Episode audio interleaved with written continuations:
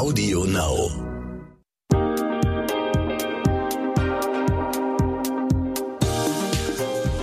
Und herzlich willkommen zur neuen Podcast-Folge What the Finance mit mir, Anissa. Ich bin Host des Podcasts. Und heute ist auch mal wieder Lisa Hassenzahl dabei, die bereits schon einmal Gästin hier war. Sie ist Gründerin und Geschäftsführerin von Her Family Office und Expertin für Finanzplanung von Familien und Müttern. Eines ihrer ganz besonderen Schwerpunktthemen ist die Erbplanung oder die Generationsplanung. Das kann sowas ganz Großes sein wie die Übernahme von Firmen oder Immobilien, aber auch die ganz vielen kleinen Erben, die uns alle betreffen. Sie wird mir deshalb heute alles über die Themen Erben, Vererben, Testament und unsere individuellen Gestaltungsmöglichkeiten dabei erklären. Herzlich willkommen im Podcast, Lisa. Hallo Anissa, ich freue mich sehr, heute wieder dabei zu sein. Sag doch mal zu Beginn, was haben die Themen Erben und Vererben mit Finanzplanung zu tun? Ja, das ist eine ganz spannende Frage, ähm, die ich tatsächlich in meinem täglichen Beratung ganz, ganz häufig äh, erlebe, weshalb man das unbedingt zusammen betrachten sollte. Ähm, naja, also grundsätzlich ist es natürlich so, dass Erben, Vererben oder auch Schenken mehr oder weniger natürliche Prozesse sind, die eben zum äh, Lauf der Dinge des Lebens hinzugehören, aber ähm, es ganz viel Sinn macht, das Ganze unter finanzplanerischen Aspekten vorher anzuschauen, aktiv anzugehen und dann eben auch entsprechend gestalten zu können. Das heißt, es geht zum Beispiel darum, ähm, vorher mal zu schauen, was kann ich mir überhaupt leisten, schon zu verschenken, ähm, beziehungsweise wie sollte ich eventuell einfach auch mal mein ganzes Vermögen betrachten, um überhaupt mal zu wissen, um welches Geld, um wie viel Vermögen geht es überhaupt in Bezug auf die Erbschaftsplanung ähm, und was spielen dann da für Aspekte in Sachen Steuer etc. mit rein. Das heißt also, Finanzplanung hilft vor allem erstmal, um Überblick zu bekommen, eine Ausgangsplanung zu bekommen ähm, und eben auch schon erste Hinweise, wie man vorgehen sollte, ähm, weil man tatsächlich auch öfter mal erlebt, äh, dazu kommen wir bestimmt auch noch im weiteren Verlauf zu Beispielen, ähm, wie es ausgehen kann, wenn man sich vorher eben gar keine Gedanken gemacht hat. Okay. Ich habe das Gefühl, also Erben, Vererben, da gibt es jetzt erstmal wieder tausend Begriffe, die ich zwar kenne, aber überhaupt nicht die Bedeutung irgendwie zuordnen kann. Also zum Beispiel, was ist ein Vermächtnis? Was ist eine Zuwendung? Was ist eine Erbgemeinschaft? Kannst du das zum Beispiel schon mal einmal erklären?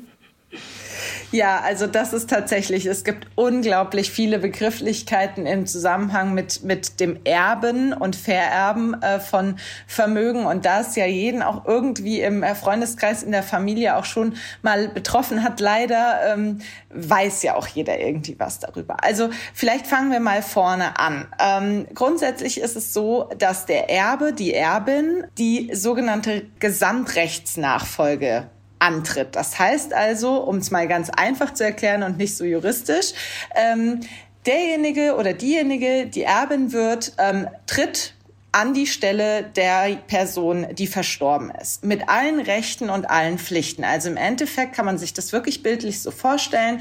Der oder die Verstorbene fällt weg und jemand Neues tritt dort ein. Und das ist die Erbin. Das heißt also, die, die Position der Erbin ist doch eine recht verantwortungsvolle insofern, weil ich eben alle Rechte und Pflichten übernehme und sozusagen die neue Person an dieser Stelle bin. Ähm, das ist mal das eine. Die Erbenposition ist auch ganz wichtig, weil wir brauchen immer ein, eine Erbin. Also ohne Erbin geht's nicht. Ähm, währenddessen es dann noch die Erbengemeinschaft gibt. Das kommt da ja so ein bisschen mit zusammen. Ähm, wir unterhalten uns ja später auch noch mal über die Art und Weise, wie Erbfolge funktioniert. Und die Erbengemeinschaft bedeutet ganz einfach gesagt, schlicht und ergreifend, dass mehrere Leute zusammen erben oder Erbinnen werden.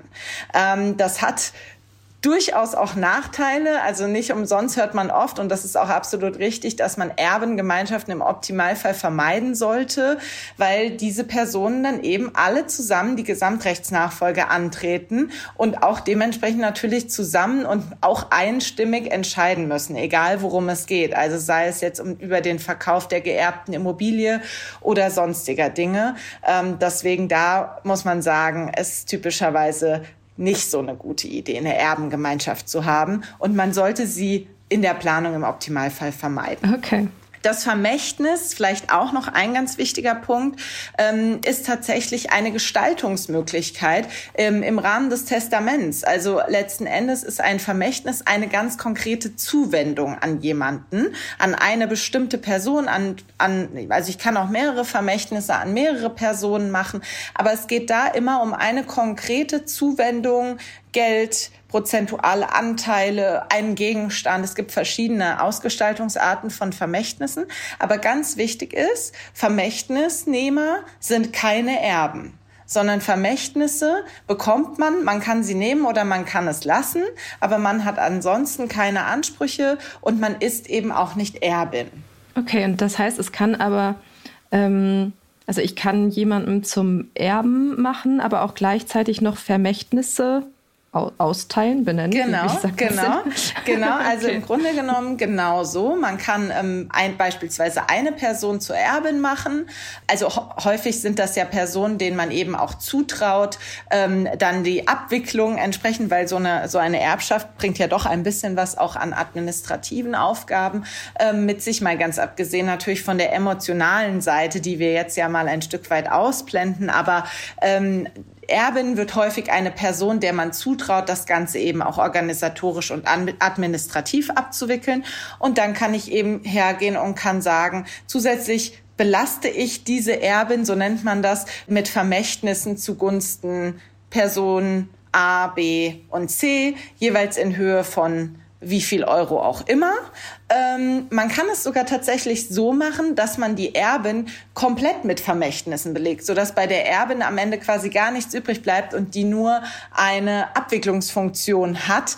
Ähm, das sollte man mit der Erbin natürlich entsprechend klären, ähm, im Zweifel, ob die das so auch dann machen würde, weil es hat, wie gesagt, natürlich auch ein bisschen Arbeit mit sich. Aber man kann zum Beispiel auch jemanden zum Erben erklären ähm, und dieser Person schon mal ein, ein sogenanntes Vorausvermächtnis ähm, geben. Das ist dann schon mal weg. Das ist dann quasi sozusagen die Bezahlung für die ganzen Aufgaben, die diese Person übernehmen muss. Und dann verteilt man eben nochmal gezielte Vermächtnisse an andere Personen.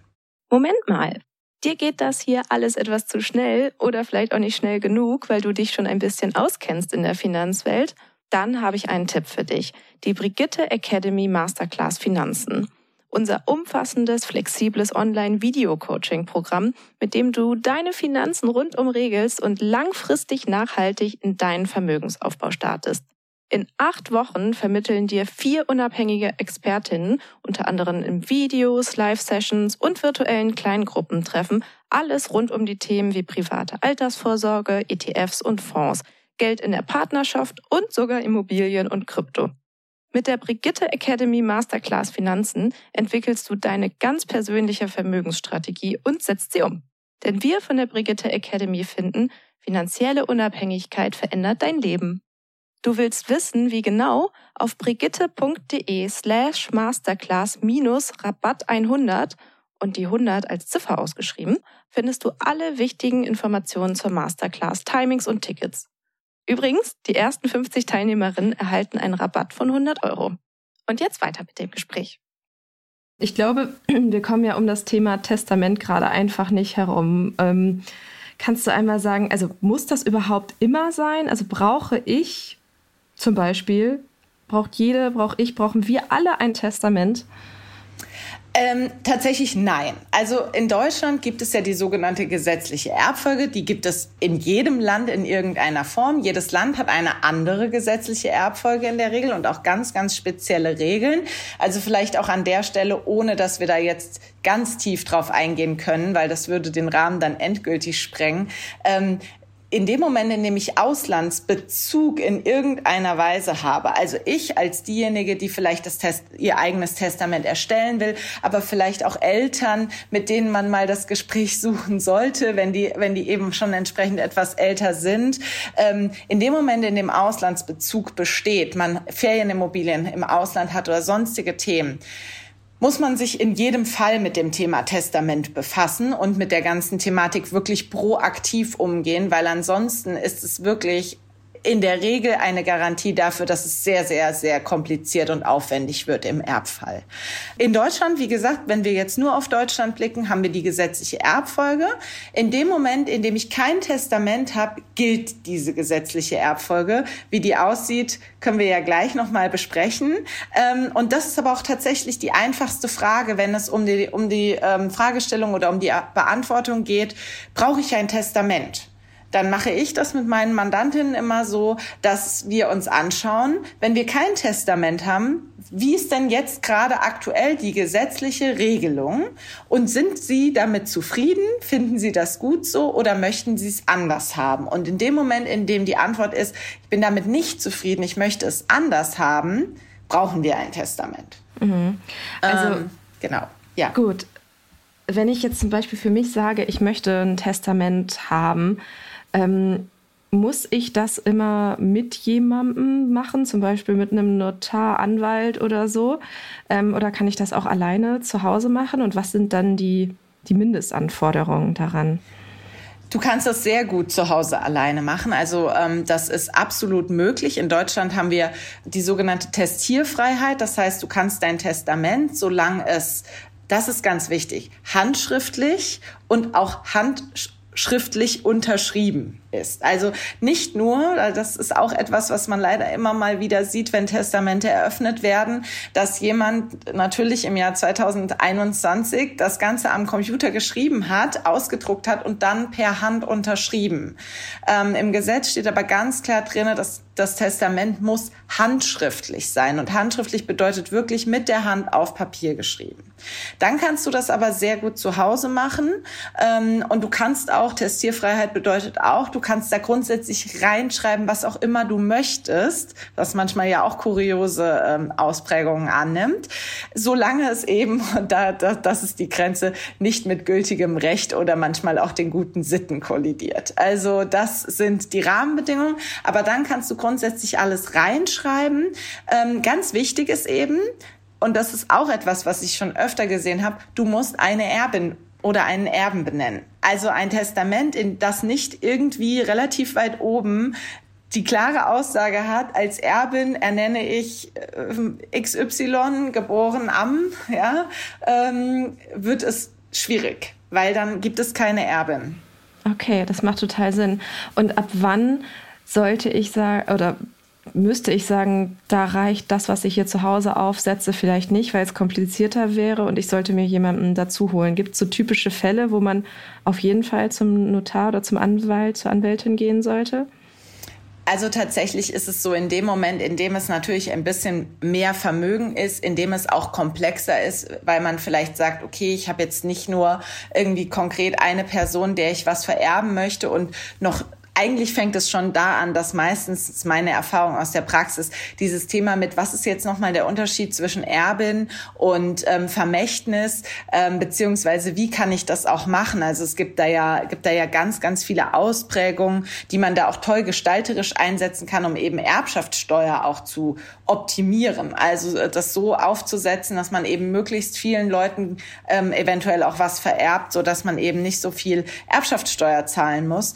Ähm, dann ist es meistens schon fast sinnvoll, sich eben entsprechend beraten zu lassen. Tatsächlich in der Regel reicht es einfach, wenn ich es zu Hause mache, wenn ich wirklich sage, es gibt ein oder zwei Personen, die möchte ich einfach einsetzen und ich habe vor allem vielleicht auch keine Pflichtheitsberechtigten. Also im Grunde genommen jemand, der keine Kinder hat, der nicht verheiratet ist, der braucht im Zweifel ja auf jeden Fall auch ein Testament, weil ansonsten gibt es per se erstmal ja niemanden. Ähm, sofern die Eltern auch nicht mehr leben. Und dann kann man das sehr gut zu Hause machen, aber sobald es ein bisschen komplexer wird, macht es schon Sinn. Und da sind wir dann auch wieder bei der Finanzplanung. Es macht natürlich auch Sinn, sich anzugucken, wie ist denn das Vermögen strukturiert, das vererbt werden soll welche Teile kann ich, wie gesagt, vielleicht auch schon vorher wegschenken, damit ich sie nicht erst vererben muss und dann vielleicht wirklich Erbschaftssteuer anfällt ähm, und wie kann man das Ganze strukturieren. Das muss nicht immer beim Notar sein. Ähm, also ganz häufig ist ja der erste Gedanke Notar. Ähm, meine Erfahrung, ehrlich gesagt, ist, dass auch ganz oft die Erbrechtsanwaltskanzleien sehr, sehr gut beraten Also da und da braucht man nicht direkt unbedingt zum Notar. Ähm, man bekommt dann auch eine entsprechende Vorlage fürs Testament und kann die eben handschriftlich abschreiben. Ähm, denn der Gang zum Notar hat ja bekanntermaßen den Vorteil, dass das notarielle Testament den Erbschein ersetzt. Das ist ja das, was man ganz häufig auch so hört. Das ist auch richtig. Ähm, was bedeutet das? In dem Moment, in dem ich ein notarielles Testament habe und ich versterbe und meine, das Testament wird eröffnet, dann müssen die Erbinnen und Erben oder der, der Erbe, die Erbin nicht ähm, nochmal extra einen Erbschein beantragen. Den braucht man für gewisse Dinge. Den braucht man für gewisse Behördengänge, für die Banken und vor allem für das Thema Immobilien. Dann braucht man den aber da muss man ganz klar sagen, je jünger ich bin, desto unsinniger ist es in Anführungszeichen, ein notarielles Testament zu machen, weil ich das kostet relativ viel Geld. Und wenn ich im Laufe meines Lebens, was ja durchaus vorkommt, mein Testament nochmal ändern möchte, dann ähm, muss ich eben jedes Mal wieder zum Notar gehen und muss es im, im Zweifel ändern lassen. Das heißt, da macht es sehr viel mehr Sinn, sich Beratung zu suchen, sich eine, eine, eine Vorlage entsprechend geben zu lassen, die abzuschreiben und dann eventuell Änderungen selbst vorzunehmen. Das wäre jetzt auch direkt meine nächste Frage. Wie oft kann ich denn ein Testament ändern? Theoretisch kannst du dein Testament täglich ändern. Ähm, also es gibt, ähm, ich, ich sage ja, also gerade im Erbrecht und in, im Bereich der Testamentseröffnung erlebt man ja wahnsinnige Dinge. Ähm, es gibt Leute natürlich häufig auch eher im fortgeschrittenen Alter, die gefühlt jeden Tag äh, ihr Testament geändert haben, je nachdem, wer gerade äh, besonders nett war und wer nicht so. Das macht natürlich, da sind wir uns super klar, äh, nicht so wahnsinnig viel Sinn. Aber selbstverständlich, du kannst dein Testament deinen Entwicklungen im Leben anpassen, theoretisch so oft du möchtest. Wichtig ist eben nur, dass man immer deutlich macht, dass das Testament mit dem, mit dem Datum heute ähm, entsprechend die anderen eventuell schon vorher bestehenden oder vorher bestehenden Testamente ersetzt. Das sollte man auch auf jeden Fall dann so draufschreiben. Ähm, und dann ist es ja so, ich kann ja mein Testament, das ist auch eine Frage, die ich ganz häufig höre, wie mache ich das denn, dass das Testament auch gefunden wird? Ähm, naja, im Zweifel, je nach Familienverhältnissen, wissen die Angehörigen natürlich, es gibt ein Testament, das liegt irgendwie im Wohnzimmerschrank. Ähm, das ist die eine Variante. Allerdings muss man da ja auch immer sagen, wer das Testament findet, entscheidet über die Erbfolge. Das ist so ein bisschen so ein leicht sarkastischer Spruch, weil in dem Moment, in dem natürlich eine Person das Testament findet, die dann feststellt, dass sie da drin irgendwie nicht bedacht wurde, dann kann so ein Testament auch ganz schnell mal verschwinden. Also das ist ja etwas, was natürlich passieren kann. Ähm, Deswegen gibt es auch die Möglichkeit, das Testament beim Amtsgericht zu hinterlegen. Das äh, kostet eine kleine Hinterlegungsgebühr. Dann ist es dort aber auf jeden Fall hinterlegt und wird dann entsprechend beim Todesfall auch in jedem Fall eröffnet. Okay, was kann ich denn eigentlich alles vererben? Also und vor allem, was kann ich nicht vererben? Gibt es da überhaupt irgendwas? Also grundsätzlich vererben kannst du alles. Also alles, was in deinem Eigentum äh, ist, ähm, kannst du vererben. Immobilien, Geld natürlich, also alles, worüber du selbst verfügen kannst. Es gibt aber kleinere Ausnahmen, also zum Beispiel ähm, manche Versicherungen, Beispielsweise die Basisrente beziehungsweise Rüruprente, die kannst du nicht frei vererben. Ähm, da gibt es nur bestimmte Personen, die automatisch erben werden, nämlich Ehepartner oder kindergeldpflichtige Kinder. Und ähm, ansonsten ist das Geld dann sozusagen weg, wenn es keine Personen in diesem Kreis gibt. Aber grundsätzlich kann ich mein gesamtes Vermögen, so wie es besteht, natürlich vererben. Ähm, ich muss mir eben nur natürlich auch da wieder, und da kommt auch das Thema Finanzplanung mit ins Spiel, darüber klar sein, wie teilbar sind denn meine Vermögenswerte? Also wie kann ich das denn machen, dass sich da möglichst wenig Konfliktpotenzial ergibt und dass ich vor allem auch sozusagen meine, meine Erbin beziehungsweise diejenigen, denen ich irgendetwas zuwenden möchte, nicht bestrafe. Also was meine ich damit? Es gibt Situationen, in denen werden Familieneigenheime, so nennen wir das im Erbrecht, vererbt. Das heißt, es ist dann im Zweifel auch das Elternhaus der Kinder, die das erben. Und es gibt ja auch rein emotional nichts Schlimmeres, als wenn man diese Immobilie verkaufen muss, weil man die Erbschaftssteuer eventuell nicht zahlen kann. Also sind ja Dinge, die passieren leider, ähm, dass da eben nicht richtig geplant wird, Liquiditätsströme nicht richtig betrachtet werden, Erbschaftssteuer nicht richtig betrachtet wird und dann sind die Kinder plötzlich gezwungen, das eigene Elternhaus zu verkaufen, obwohl sie es vielleicht gerne behalten hätten. Also da muss man einfach ein bisschen schauen, wie kann man es aufteilen, dass es ähm, möglichst gut passt. Lass uns doch jetzt mal zu dieser Erbreihenfolge kommen, ähm, von der du schon so viel gesprochen hast. Also Jetzt in meinem Fall, ich bin nicht verheiratet, ich habe getrennt lebende Eltern und einen Bruder. Ist das eine, mhm. also wahrscheinlich gar nicht so seltene Situation? nee. Genau, das ist keine seltene Situation. Also grundsätzlich gibt es im Erbrecht, daran merkt man natürlich auch, das deutsche Erbrecht ist nicht, nicht erst von gestern, einen Spruch, der ein bisschen altertümlich klingt, aber der ganz gut hilft. Und zwar lautet der, dass gut rinnt wie das Blut also von oben nach unten sozusagen. Ja? Also wenn logischerweise Flüssigkeit rinnt nach unten. Ähm, das heißt, grundsätzlich gilt im deutschen Erbrecht immer die Regel, vererbt wird immer nach unten. Also bedeutet zu Kindern, zu Enkelkindern und so weiter. So, jetzt haben wir bei dir ja die Situation unter dir, bildlich gesprochen, ist ja niemand. Dann ähm, gibt es die Ausnahme, dann geht es nach oben. Das heißt also, dann geht es zu Eltern. Wenn ich keine Kinder habe, ähm, nicht verheiratet bin, dann geht es ähm, entsprechend an meine Eltern. Und wenn die Eltern nicht mehr leben oder auch wenn Teile der Eltern nicht mehr leben, dann eben entsprechend, dann fängt es bei denen wieder an. Dann geht es von dort nach unten durch. Also im Endeffekt dann zu deinen Geschwistern, zu deren Kindern und so weiter. Das heißt also, das deutsche Erbrecht sucht so lange nach irgendjemandem, bei dem diese Systematik funktioniert, bis man jemanden gefunden hat im Zweifel, wenn du kein Testament hast. Und was ja, also ich denke jetzt direkt an ganz offene Familienkonzepte, ähm, Patchwork-Familien ohne Ehe, ohne Verwandtschaft, was weiß ich, wenn man auch vielleicht nicht heiraten möchte oder nicht heiraten kann, ähm, ich aber trotzdem meinen Partner mit einbeziehen möchte. Was, was macht man denn dann? Ja, also das ist etwas, das hatten wir ja beim letzten Mal schon ein bisschen in einem anderen Kontext besprochen. Ähm, das ist tatsächlich ganz wichtig. Also zu dem Thema, wann brauche ich ein Testament? In dem Moment, in dem ich Kinder habe, gemeinsam äh, mit, mit äh, entsprechend Lebenspartner, Lebenspartnerin und bin nicht verheiratet, dann brauche ich auf jeden Fall ein Testament, weil das kann ich ja regeln. Also wir haben, wie gesagt, Testierfreiheit.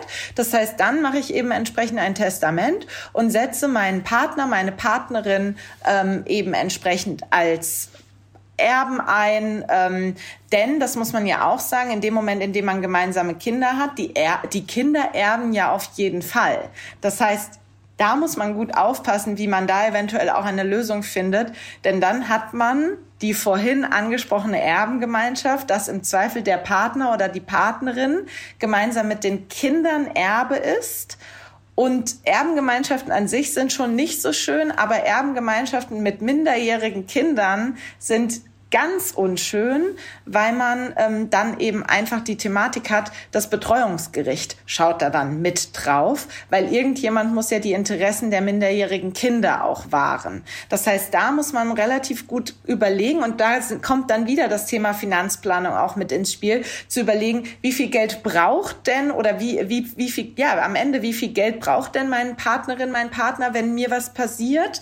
Ähm, und gibt es vielleicht andere Lösungen, dieses Der Person zukommen zu lassen, ohne es jetzt über eine Erbschaft zu machen. Also da auch wieder Stichwort Vermächtnis etc., aber auch über Risikolebensversicherung, das hatten wir ja beim letzten Mal auch schon angesprochen, aber das ist ganz wichtig. Also Patchwork-Familien, die ja absolut berechtigt immer häufiger vorkommen, da ist das Thema Erbrecht ganz, ganz elementar, weil da entstehen sonst unter Umständen Erbengemeinschaften mit Ex-Partnern oder Ex-Ehepartnern oder wie auch immer, die man typischerweise natürlich ähm, eigentlich vermeiden möchte.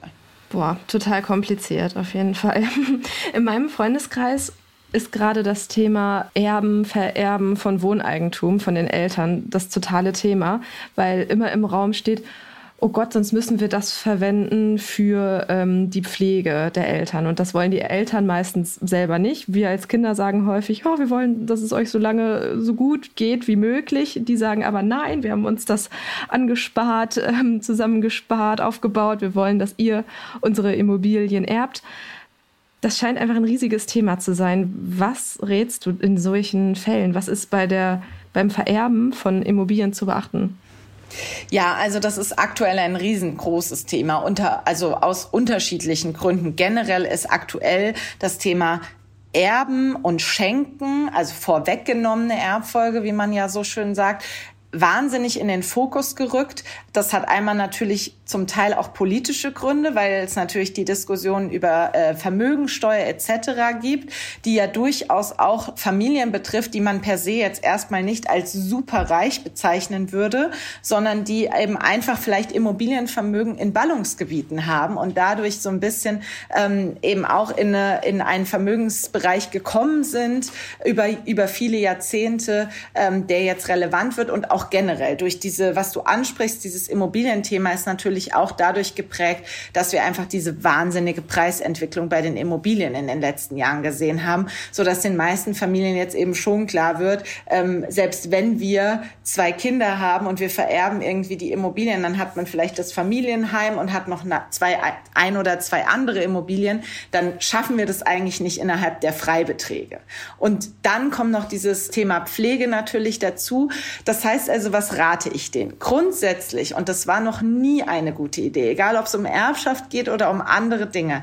Rein steuerlich motivierte Handlungen, ohne den Gesamtkontext zu betrachten, sind noch nie eine gute Idee gewesen. Also es gibt in, in, in meiner, allein schon in meiner beruflichen Historie einige Beispiele dafür, warum es nie eine gute Idee war, ähm, Investitionsentscheidungen oder sonstige Themen rein steuerlich motiviert zu treffen, sondern es geht immer darum, den Gesamtüberblick zu haben. Das heißt also, hier macht es ganz viel Sinn, sich wirklich mal an einen Tisch zu setzen und sagen, wie viel Vermögen haben wir eigentlich? Wie sieht es aus? Wie sieht auch, und das finde ich das Erste, und das hast du ja selbst auch gesagt, den Kindern ist meistens ja auch ganz wichtig, dass ihre Eltern natürlich erstmal gut leben. Ähm, und was sie erben, es ist schön, wenn man was erbt, aber es ist zweitrangig. Und diesem Weg sollte man eigentlich auch folgen. Also sich wirklich auch mal hinzusetzen, zu überlegen, wie viel brauchen wir als Elternehepaar eigentlich zum Leben und was können wir uns jetzt auch schon leisten, vorweg zu übertragen, weil Geld, das einmal weg ist, ist natürlich weg. Und klar, es gibt immer die Möglichkeit, in Schenkungsverträgen Rückfallklauseln einzubauen, aber grundsätzlich macht es ja Sinn, das sich vorher zu überlegen. Und deswegen, also das ist ganz wichtig, da wirklich Finanzplanung, Steuerbetrachtung und Erbschaftsplanung in, ein, in einem zu betrachten.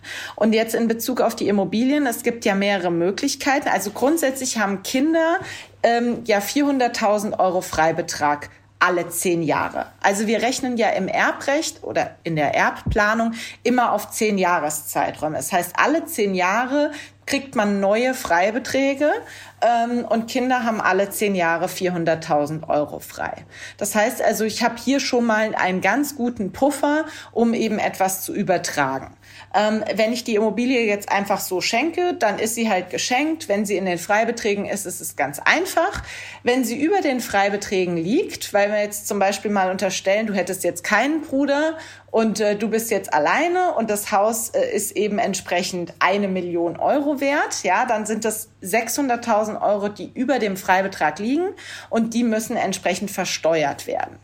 Dann gibt es zum Beispiel, das ist auch etwas, was man sehr oft hört, die Möglichkeit des Niesbrauchs. Das bedeutet, okay. ja, also das bedeutet, die Eltern schenken die Immobilie an das Kind ähm, und behalten sich aber einen Niesbrauch vor. Also Niesbrauch kommt ja eigentlich so eher so aus der, beispielsweise kennt man das auch von Ackerland, ja, dass man Niesbrauch hat.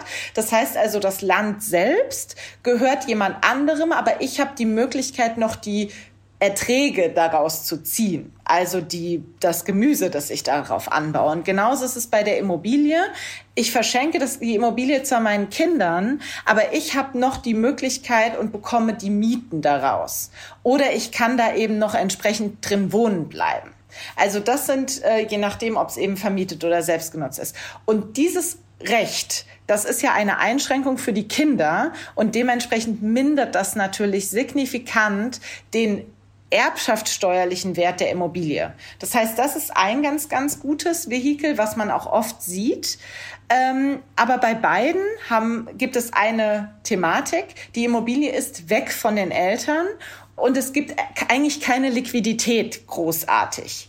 Das heißt, es gibt eigentlich noch eine sehr, sehr schöne andere Möglichkeit in Bezug auf Immobilien und das ist das Thema Verkauf der Immobilie an die Kinder. Jetzt wirst du vielleicht sagen, ja, das ist ja schön, aber es kann ja jetzt auch nicht jeder eine Immobilie im Wert von einer Million kaufen. Nee, ich überlege mir auch gerade, wie kaufe ich jetzt meiner Mutter ihre Immobilie Gar nicht so einfach. genau, aber tatsächlich ist es vielleicht gar nicht so schwierig. Also es gibt eben diese Immobilie bei den Eltern ähm, und tatsächlich ist es schon mal ein großer Vorteil, dass ich unter, also in, innerhalb der Familie von Eltern zu Kindern oder auch unter Ehegatten, wenn ich mir dort gegenseitig Immobilien verkaufe, dann muss ich keine Grunderwerbsteuer zahlen. Und das sind ja immerhin schon mal vier beziehungsweise je nach Bundesland eben entsprechend auch ordentliche Prozentsätze, die da aufgerufen werden. Das heißt also, das spare ich mir. Das ist auf jeden Fall schon mal ein großer Vorteil. Und ähm, total. Dann kann ich ja hergehen und kann bei der Bank mir als Kind einen entsprechenden Kredit geben lassen, weil ich habe ja als Sicherheit im Grunde genommen meine Bonität und kann ja auch entsprechend das Haus, das ich kaufen möchte, wie bei einer ganz normalen Finanzierung als Sicherheit hinterlegen.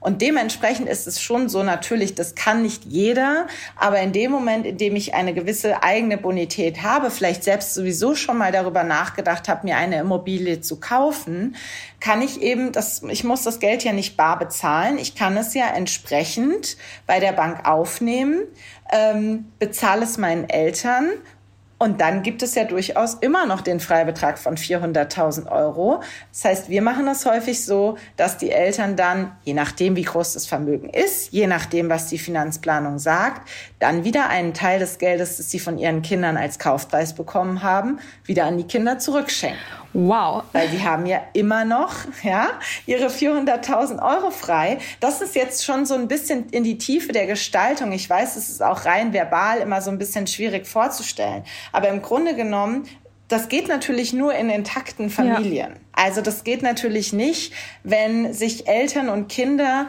nicht einig sind. Ähm, aber grundsätzlich ist dieses Konstrukt zu sagen, die Eltern bekommen Geld für ihre Immobilie, mit dem sie vielleicht auch sogar viel mehr anfangen können, weil sie einfach sagen, wir würden uns jetzt gerne was leisten, wir würden gerne unseren Ruhestand genießen, dafür brauchen wir eigentlich Geld. Ähm, und wir haben vielleicht noch eine kleine Immobilie, in der wir ohnehin wohnen. Ähm, die Kinder haben eine Immobilie bekommen, haben einen Teil des Kredites sogar wieder als Schenkung zurückbekommen und jetzt äh, wird's ganz steuerlich und dann ist aber auch gut, haben das nochmal neues Abschreibungspotenzial auf die Immobilie. Also Immobilien werden ja entsprechend abgeschrieben.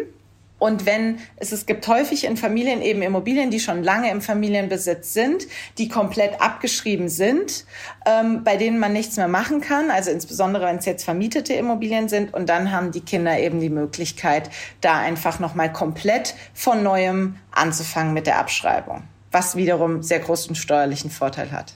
Boah, du lieferst uns da gerade so einen guten Überblick. Ich bin total begeistert. Ich habe jetzt noch mal eine Nachfrage, weil gerade auch in diesem Immobilienthema und generell dem Erbenthema kommt ja auch häufig dieses Wort schenken noch mal vor. Ich möchte das, also das, das heißt dann irgendwie so vorweggenommenes Erbe, vererben mit warmer Hand. Was, also wo sind da die Unterschiede und was ist das eigentlich alles genau? Also das ist genau der Punkt, den ich eben auch angesprochen habe. Ähm, es gibt im Rahmen der deswegen nennen wir es eigentlich auch nicht Erbschaftsplanung, sondern wir nennen es meistens Generationenplanung oder Nachfolgeplanung oder wie auch immer, um eben zu zeigen, es geht nicht nur darum, man kann ja nicht nur von Todeswegen, also im Falle des eigenen Todes etwas vererben, sondern ich kann ja vorher eben auch schon hergehen und kann Dinge schenken. Und warum fällt es in den gleichen Bereich? Weil tatsächlich das Erbrecht und das Schenkungsrecht in Deutschland einfach ein und dasselbe sind. Also Erbschaftssteuer und Schenkungssteuer sind die gleiche Steuer. Deswegen fallen auch diese eben schon von mir angesprochenen Freibeträge mit den Fristen. das geht alles zusammen. Also ich habe alle zehn Jahre jetzt bei Kindern, wie gesagt, 400.000 Euro frei, egal ob das Schenkungen sind oder Erbschaften. Also das geht immer auf eine Person bezogen. Ja, also ich habe von, mein, von meiner Mutter beispielsweise alle zehn Jahre 400.000 Euro frei, egal ob sie mir was schenkt oder mir etwas vererben würde. Und der Unterschied ist eben, Schenken ist zu Lebzeiten das heißt, meine Mutter sagt, ich habe hier jetzt entsprechend ähm, 100.000 Euro, die möchte ich dir eben gerne schenken, weil du beispielsweise ein Haus kaufen möchtest oder weil du ähm, ein Unternehmen gründen möchtest oder einfach deswegen, weil ich es dir gerne schenken würde, damit es nicht bei mir liegt, damit, wenn mir was passiert, wir keine Erbschaftssteuer zahlen müssen. Dann geht das eben mit vorweggenommener Erbfolge und deswegen heißt das so. Aber die Regeln sind exakt die gleichen und ich muss mir eben auch darüber klar sein, es gibt diese zehn Jahresfrist. Also es geht nicht, dass ich heute etwas schenke, schon mal die ersten 400.000 Euro, dann sage, das ist ja super, und wenn mir dann nächste Woche, um Gottes Willen, aber wir haben jetzt nun mal dieses Beispiel, etwas passiert, dann kann ich ja wieder 400.000 Euro schenken, äh, vererben. Das geht nicht. Deswegen ist es auch ganz wichtig, und das hört man auch oft, Erbschaftssteuer und Schenkungssteuer kann man sehr gut planen, aber man braucht Zeit. Also jetzt mal ganz ähm, bildlich gesprochen, sich mit 89 Jahren das erste Mal Gedanken darüber zu machen, ist zumindest von der statistischen Lebenserwartung her gesehen ein bisschen spät. Ja, also je nachdem, wie groß das Vermögen ist, brauche ich eben ein paar Mal zehn Jahre, um da wirklich was bewegen zu können. Ja, macht total Sinn. Ähm, es gibt ja diese dauerhafte My My oder diesen Mythos von ähm, der reichen Erbtante, von der man noch nie etwas gehört hat. Kann das eigentlich wirklich passieren, dass ein Erbe auf mich zukommt, von dem ich noch nie was wusste? Und gibt es dann wirklich solche Gefahren wie, es sind nur Schulden, die ich erbe? Beides mal ein klares Ja.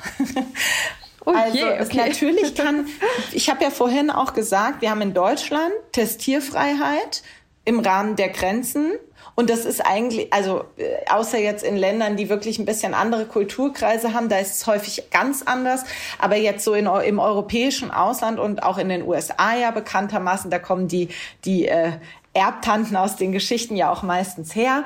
Ähm, da ist das auch so. Also ich kann grundsätzlich jeden, den ich kenne oder auch nicht kenne, in mein Testament setzen und die Person erben lassen oder eben auch per Vermächtnis bedenken oder es äh, wie auch immer. Also ich kann ja auf jeden Fall was zuwenden. Das heißt, grundsätzlich ist es immer denkbar, dass jemand, dem ich irgendwann mal was Gutes getan habe, ähm, vielleicht auch ältere Menschen, das gibt es doch durchaus. Also ich erlebe das tatsächlich auch ähm, öfter, dass ältere Menschen, die vielleicht keine eigenen Kinder haben, keine große Familie haben, andere Menschen in ihren Testamenten bedenken, weil sie ihnen sehr geholfen haben, weil sie für sie da waren oder wie auch auch immer. Also grundsätzlich ja, es kann immer sein, jeden Tag kann man sozusagen damit rechnen, ähm, dass so etwas passiert. Und das ist auch tatsächlich so. Also wenn in Deutschland eine Person verstirbt, komplett ohne Testament beispielsweise auch, ähm, und es gibt gar niemanden, es sind keine Angehörigen da, dann ermittelt das Nachlassgericht in Kombination mit dem Standesamt tatsächlich. Also die Standesämter sind ja die, die Geburtsurkunden führen und so weiter. Und die ermitteln dann Erben. Also es gibt tatsächlich den Beruf des Erbenermittlers und die machen nichts anderes, als Erben zu ermitteln. Oh, das ist ein herrlicher Beruf. Ich genau. bin total begeistert. Ja. ähm, generell noch einmal dieses, kann ich negative Sachen erben? Also kann ich Schulden erben? Und muss ich die annehmen, ohne dass ich das weiß? Also diese fürchterliche Angst, ähm, die man irgendwie hat, da tut sich jetzt das totale Loch auf, weil vielleicht man auch mit den Eltern nie drüber gesprochen hat oder mit irgendwie sonst jemandem. Ja. Wie ja. gibt es das wirklich und wie kann man sich davor sicher sein? Also das gibt es durchaus. Es gibt es natürlich auch relativ oft. Das gibt es tatsächlich auch, genau wie du es gerade gesagt hast, auch innerhalb der Familie leider relativ oft, ähm, dass zum Beispiel auch Ehefrauen ähm, von ihren Ehemännern Dinge erben, von denen sie gar nicht wussten, dass sie da sind und tatsächlich manchmal auch wirklich Schulden erben, bei denen es die Ehemänner tatsächlich auch einfach jahrzehntelang teilweise geschafft haben, das Ganze irgendwie zu verbergen. Ähm, also grundsätzlich ist es so, dass niemand gezwungen ist, ein Erbe anzutreten. Auch ein Vermächtnis muss man nicht annehmen. Wenn man der Meinung ist, aus moralischen Gründen oder aus welchen Gründen auch immer, man möchte das nicht annehmen, dann kann man beim Vermächtnis ganz, ganz einfach das Ganze ähm, handhaben. Beim Erbe muss man das eben entsprechend förmlich ausschlagen. So nennt man das. Das heißt, die Erbschaft muss ausgeschlagen werden. Das ist aber ein relativ kleiner Aufwand. Das ist ein kleines Formular, ähm, kostet auch nicht viel, kostet 30 Euro. Ähm, dann ist das Ganze ausgeschlagen. Wichtig ist, ist, ähm, ich habe nur sechs Wochen Zeit dafür. Das heißt, in dem Moment, in dem ich von meiner, von meinem Erbe Kenntnis erlangt habe, das ist ja bei den Juristen oft so, es geht um den Moment der Kenntniserlangung, dann muss ich innerhalb von sechs Wochen mein Erbe ausschlagen. Ähm, ansonsten gilt es als angenommen. Und okay, aber dann habe ich ja Kenntnis von dem Inhalt meines Erbes sozusagen, oder? Genau, also das ist so ein bisschen der Punkt. Die Frage ist, wie gut kannte man die Person oder vielleicht kannte man sie auch sehr gut, aber wie gesagt, ich habe ja die Beispiele genannt. Das ist jetzt nämlich der nächste Punkt. Also wenn man sich nicht sicher ist und manchmal, je nachdem, wie groß das Erbe ist, wenn das sehr leicht zu überblicken ist, dann ist es ja dann kann ich das relativ leicht ausschlagen oder annehmen. Wenn es komplexere Dinge sind oder ich irgendwie so das Gefühl habe, ah, ich weiß nicht, ich kannte die Person nicht so gut oder wie auch immer, ähm, dann gibt es auch noch andere Möglichkeiten. Dann muss ich nicht sofort ausschlagen, sondern dann kann ich ähm, beispielsweise auch eine Nachlassverwaltung beantragen. Ähm, der Nachlassverwalter muss dann das gesamte Erbe erstmal in Besitz nehmen, muss es alles aufdröseln, muss eventuell vorhandene Schulden bezahlen und wenn dann noch was übrig ist, insofern ist die Nachlassverwaltung eigentlich ein ganz gutes Instrument, weil ich beschränke damit meine Haftung. Weil in dem Moment, in dem ich das Erbe annehme, hafte ich auch mit meinem privaten Vermögen für Schulden. Das ist ja das Problem. Wenn ja nur das Erbe dafür haften würde, dann wäre es ja noch halbwegs verkraftbar. Aber ich erbe, ich, ich hafte auch mit meinem eigenen Vermögen. Und durch die Nachlassverwaltung schließe ich das aus. Dann ist es quasi so, es ist wie so eine Art Schutzmauer. Ich gesagt habe, okay, hier ist jetzt jemand, der muss sich erstmal kümmern und wenn was übrig bleibt, ist schön und wenn nichts übrig bleibt, dann ist es aber zum Glück nicht mein Problem. Ähm, Nachlassverwaltung lohnt sich natürlich nur ab einem, einer gewissen Komplexität. Es gibt noch eine andere Variante, also selbst wenn ich das Erbe angenommen habe und merke dann, hoppla, ähm, plötzlich melden sich hier immer mehr Leute bei mir, die irgendwie Geld von mir möchten, weil ähm, das Erbe mit Schulden belastet war, dann kann ich die, die, das Erbe anfechten, also die Erbschaft anfechten ja, das ist dann aber wirklich so, da braucht man dann gute, gute Anwältin, guten Anwalt, ähm, weil man muss natürlich gute Gründe liefern, warum man das vorher nicht wusste und muss das entsprechend belegen. Also, okay. Ja, genau. Aber es gibt Mittel Gut. und Wege. Ähm, ich würde noch gern ein letztes Thema einmal aufgreifen, was du vorhin auch schon angesprochen hast, und zwar in einer Ehe oder Partnerschaft, wenn teilweise nicht offen über die finanzielle Situation gesprochen wurde oder so ähm, und man vielleicht gar nicht weiß als Frau oder als Mann, was haben wir eigentlich und ähm, was besitzen wir und wer, wenn jetzt mein Partner stirbt, was erbe ich dann? Also wenn, wenn man sich in so einer Situation befindet, was, was macht man dann? Setzt man dann noch einen Ehevertrag auf oder was sind dann die, die Ideen?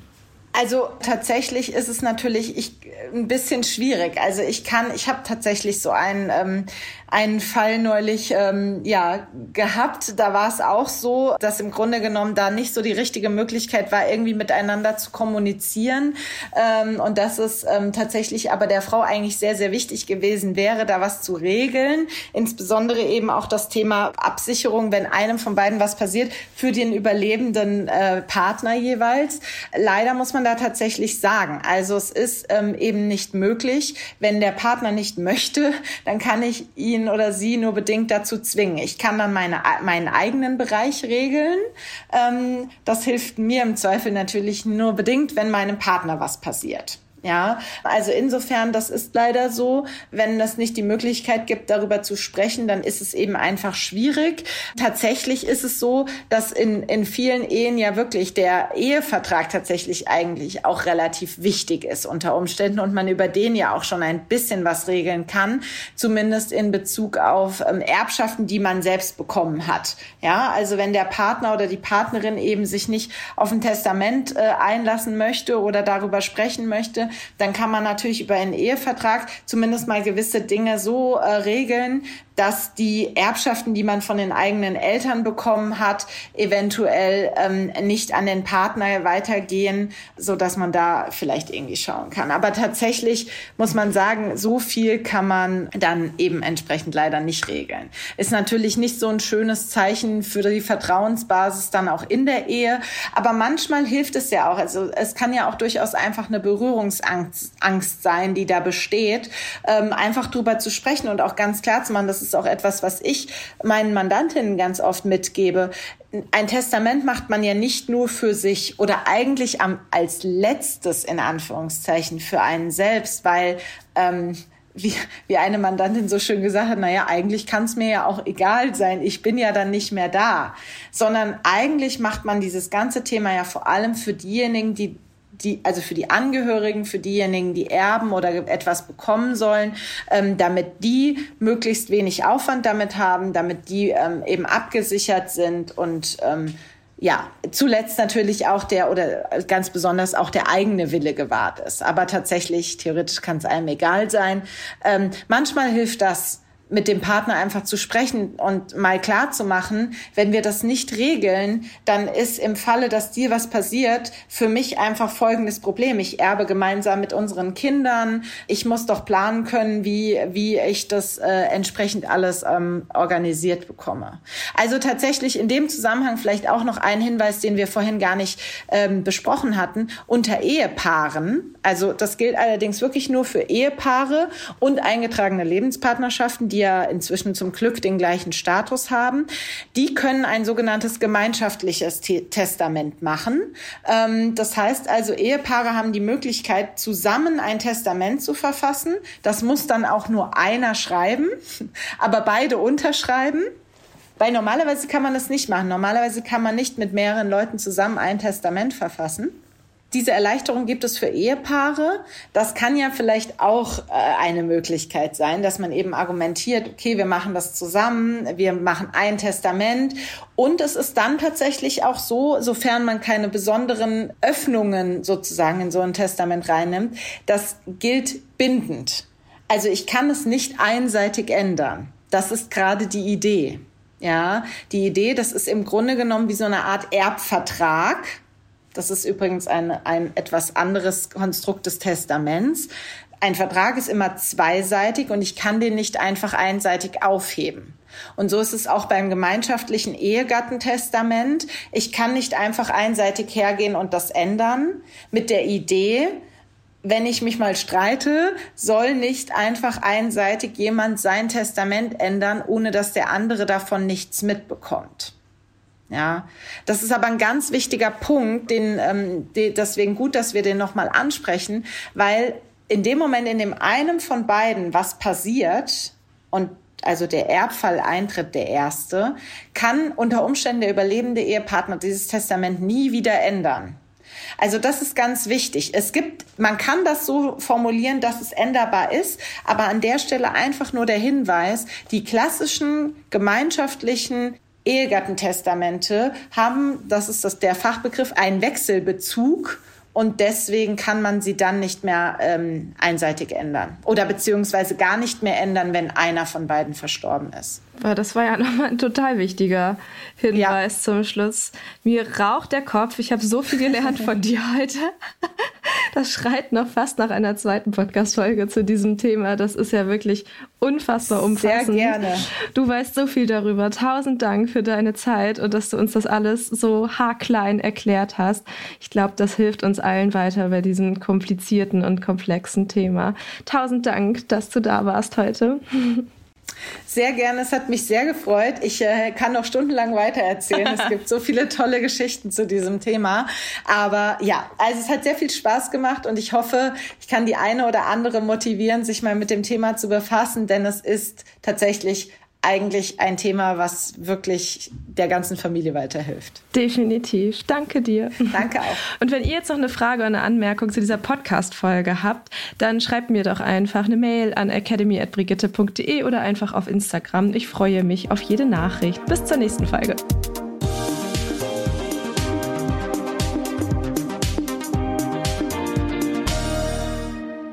Zum Schluss möchte ich noch einen Podcast empfehlen und dafür lasse ich am besten den Podcaster selbst zu Wort kommen. Hallo ihr Lieben, ich bin's, eure Judith Williams. Habt ihr Lust, mit mir das Geheimnis starker Frauen zu lüften? Dann habe ich großartige Neuigkeiten für euch. In meinem neuen Podcast Go Girl Go spreche ich mit Powerfrauen aus Politik, Film, Social Media und der Wirtschaft darüber, wie sie es geschafft haben, ihren eigenen Weg zu gehen und was wir davon lernen können. Hier erfahrt ihr Tricks, Tipps und Weisheiten, die euer Leben wirklich verändern können. Seid ihr dabei? Dann hört doch mal rein bei Go Girl Go und abonniert die Show in eurer liebsten Podcast-App. Am 8. März geht's los, pünktlich zum Weltfrauentag. Denn hier gibt's die geballte Ladung Female Power. Ich freue mich riesig auf euch. Audio Now.